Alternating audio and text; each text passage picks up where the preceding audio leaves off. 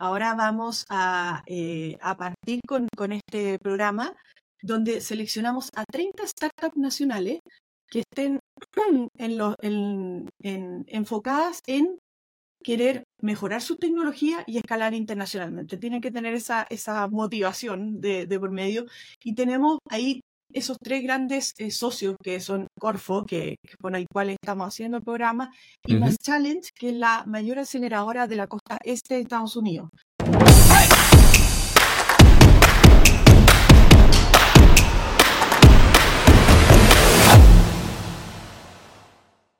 Hola, ¿qué tal? Sean todos bienvenidos a un nuevo episodio de Entrepreneur.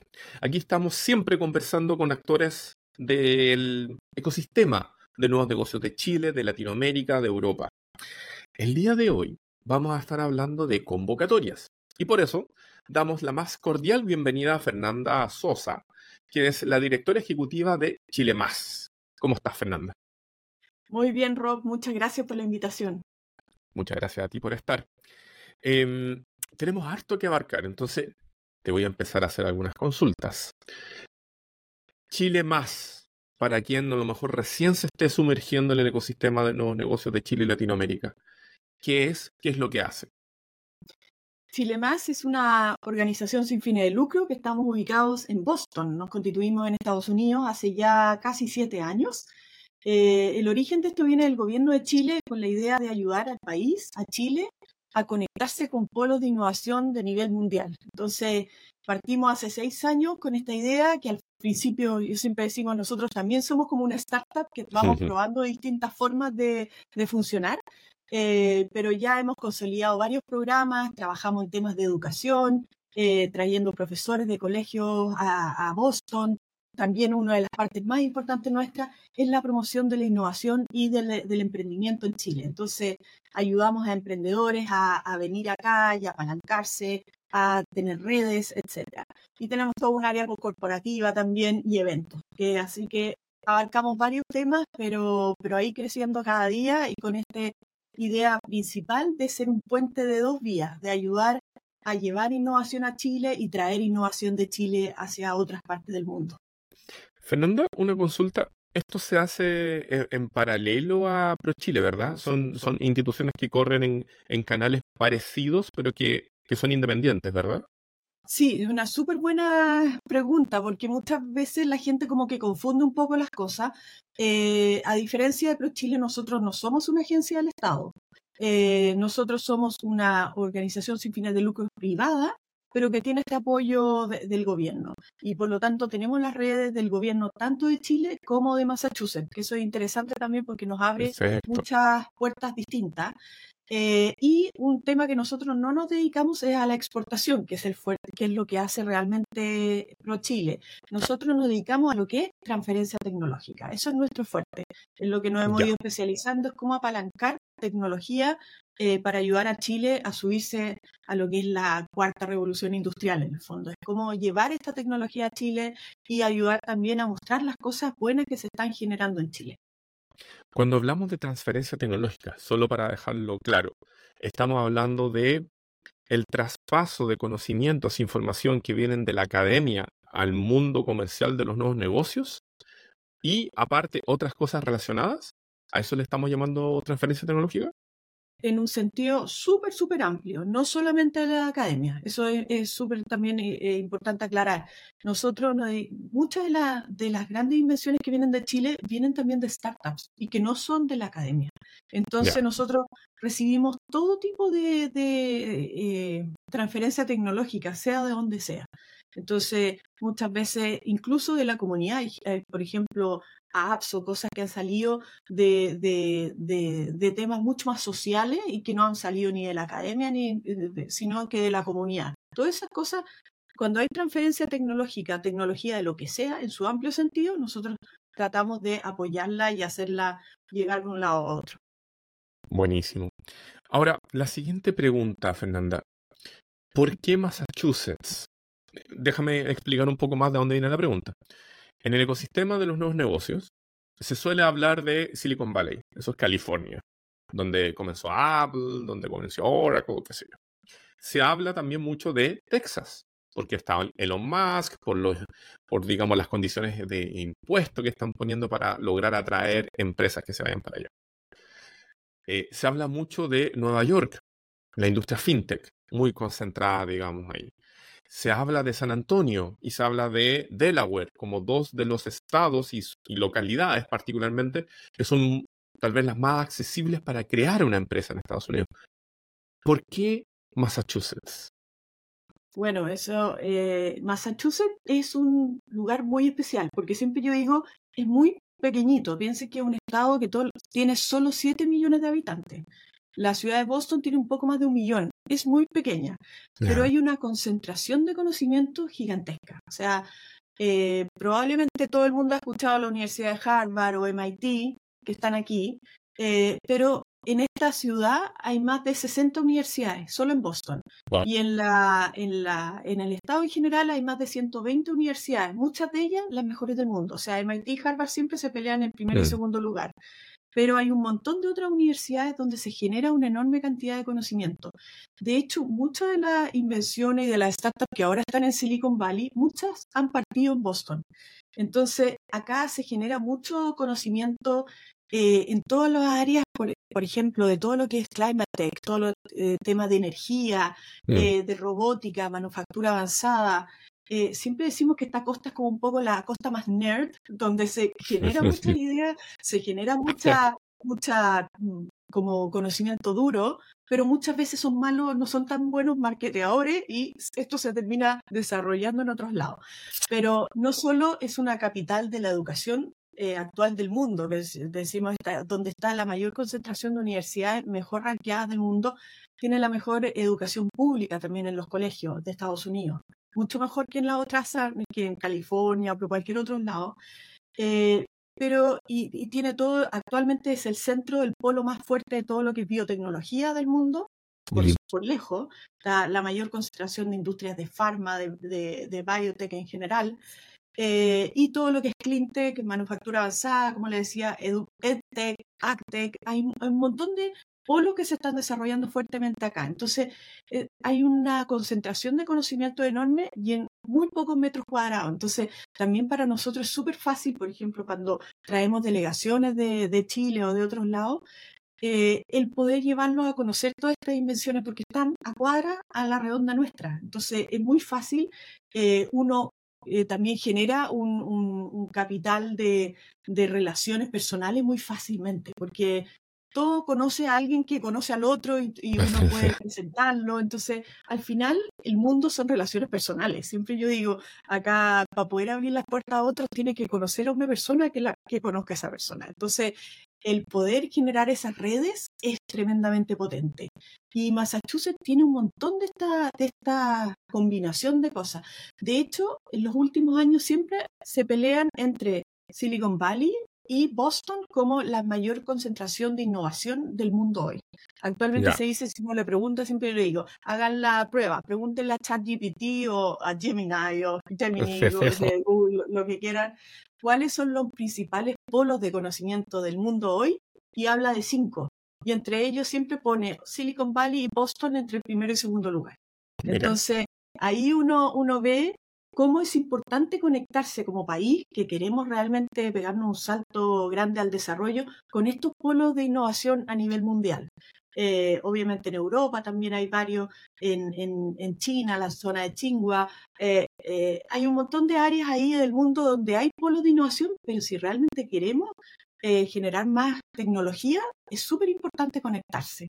Perfecto. Bueno, y de hecho también sumando, sumando a lo que tú estabas diciendo, ahí hay que agregar también lo que se hace más bien del, no tan solo privado, sino que también lo que está haciendo un Boston College, lo que está haciendo un Taft, que son otras universidades que también tienen ciertas especialidades. Fernanda, em, concentrémonos en la convocatoria actual. Esta comienza el próximo 5 de marzo, pero ¿cuál es la particularidad que tiene en este 2024? Mira, este, ahora estamos partiendo, estamos muy entusiasmados porque nos acabamos de ganar eh, una licitación de Corfo por tres años de este programa. Entonces, ahora vamos a, eh, a partir con, con, este programa donde seleccionamos a 30 startups nacionales que estén en en, enfocadas en querer mejorar su tecnología y escalar internacionalmente. Tienen que tener esa, esa motivación de, de por medio. Y tenemos ahí esos tres grandes eh, socios que son Corfo, que, con el cual estamos haciendo el programa, y Mass Challenge, que es la mayor aceleradora de la costa este de Estados Unidos. también una aceleradora non-profit, igual que nosotros, em, y con los cuales hacemos el programa.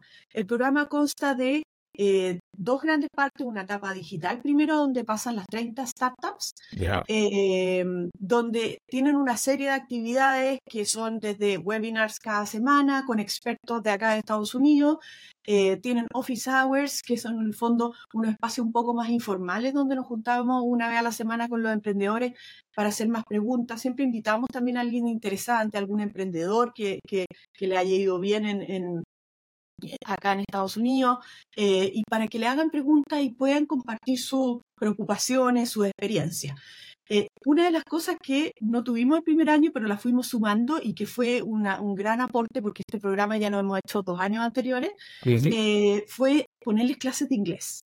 que es una típica cosa que a todos los chilenos nos cuesta mucho. Muchos de nosotros entendemos súper bien el inglés, pero nos cuesta atroz hablarlo mm. eh, y soltarse y, decir las cosas bien. Y claro, uno puede tener toda la, la, herramienta, un chat GPT o no sé qué, pero uno no sabe si lo está diciendo como un americano lo, lo entendería bien o no. Entonces tenemos una de nuestro equipo que es profesora de inglés americana y que le hace toda una serie de asesorías, se junta con cada uno de ellos, le ayuda a pulir su pitch, le ayuda a presentarse, a decir qué cosas debería decir en una reunión con un inversionista, etc. Y esa parte es muy útil. También otra parte de, la, de esta área, de parte digital del programa, es que tenemos asesoría del MIT Chile Club, que son chilenos que están estudiando acá y que les dan súper buenos feedback, eh, se reúnen con ellos y muchas veces, o sea, ustedes vieran los dos años anteriores, el primer pitch que partían los emprendedores y el último después de los tres meses, muchas veces era totalmente distinto, o sea, eh, ayuda mucho ese feedback, lo toman súper bien eh, y crecen mucho. Y después de esos tres meses, hacemos una selección de los 10 mejores. Eso, Esa selección la hacemos junto a Más Challenge, junto a esta aceleradora de acá. Y, y, vienen dos meses más o menos que preparamos toda esa avenida a Boston, porque ahí viene la segunda parte que es presencial acá en Boston.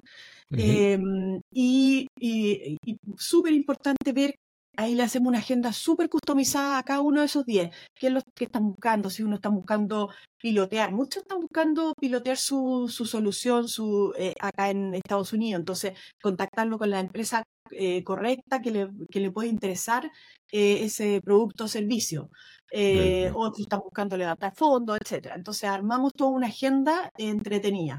Pero la parte que a mí más me gusta es que lo hacemos coincidir esas dos semanas que vienen, que es en octubre de, de este año, con nuestro Chile Más Innovation Day, que es nuestro mayor evento de innovación, eh, que es el mayor evento de innovación de Chile en el exterior.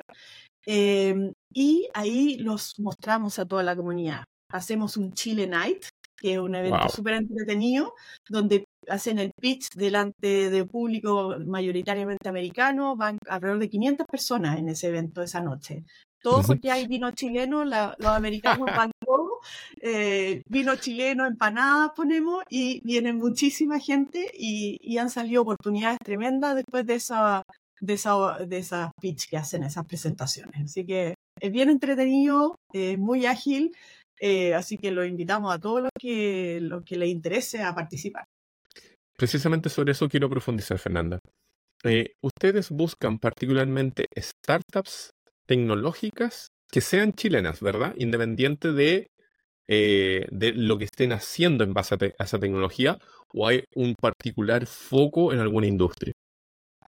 Mira, somos agnósticos a, cualquier industria, pero eh, generalmente los seleccionados finales, uno de los ítems importantes para los 10 es que tenga mayor afinidad con el mercado de Massachusetts, porque ahí los podemos también potenciar mucho más. Entonces, todas estas áreas que mencioné anteriormente, como todo lo que es cleantech, eh, biotecnología, eh, manufactura avanzada, robótica, todo lo que sea relacionado a edtech, eh, producción de alimentos, etcétera. Toda tecnología relacionada con eso podemos potenciarlo mucho más acá. Pero estamos abiertos a cualquier tipo de tecnología, si algo disruptivo, algo interesante, que podemos ver que hay potencial acá de conectarlos con alguien, eh, totalmente abierto. Segunda cosa, esa startup tecnológica de origen chileno, ¿tiene que ya estar vendiendo? ¿Puede estar en una fase de MVP? ¿En, dónde tiene que estar para precisamente poder postular y buscar escalar al mercado estadounidense?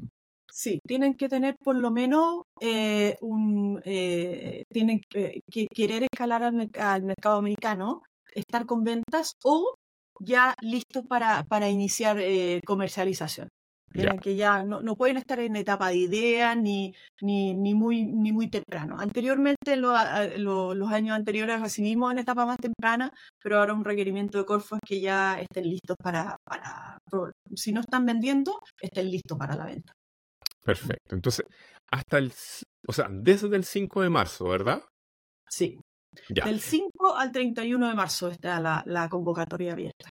Pero ya pueden ver en la página web, está incluso el formulario, ahí pueden ver todo lo que pide. No se puede rellenar todavía, el 5 de marzo se va a poder rellenar, pero, pero ya está abierto, pueden mirarlo, están las bases, está todo. Así que es muy fácil para ir preparando la, la, la postulación desde ya. Entonces, del 5 de marzo al 31 de marzo, fase de postulaciones para Chile Más Emprende 2024. Van a ser un total de 10 beneficiarios totales, quienes por ahí por octubre del 2024 van a tener la oportunidad de ir a Estados Unidos, al estado de Massachusetts particularmente, para durante dos semanas ver cómo van sus negocios, ver si es necesario pivotear, pitchear, mejorar alguna cosa del modelo, etcétera, etcétera, ¿no es cierto? Claro, son 30 primero que seleccionamos eh, para la etapa eh, digital y 10 que, que son los finalistas que vienen a Boston. Ya, esos digitales, esos 30 beneficiarios, esos 30 primeros ganadores, ¿cuándo se sabe más o menos quiénes son? Alrededor de en la primera semana, primera, segunda semana de abril van a estar los, los y el programa mismo parte el 29 de abril. Perfecto. Entonces, la etapa digital parte el 29 de abril. Ok. Sitio web donde pueden ingresar a esto, eh, chilemas.org. Sí, chilemas.org slash emprende. Ahí pueden ver todos los detalles de la postulación, las bases, eh, pueden haber, ver algunas de las startups de generaciones anteriores. Eh, así que súper invitados a, meterse a la página web, mirarlo, seguirnos en las redes sociales también, porque ahí hacemos todos los anuncios para que estén al tanto, que no se les pasen las fechas. Así que que nos sigan en tenemos Instagram y LinkedIn, que es lo que más utilizamos. Así que súper invitados a que nos sigan. Perfecto. Fernanda Sosa, directora ejecutiva de Chile Más. Muchas gracias por haber estado conversando con nosotros, con Entrepreneur, para hablar de esta convocatoria 2024, para buscar a esos 30 primeras startups y a esos 10 finalistas que puedan hacer el escalamiento al mercado estadounidense.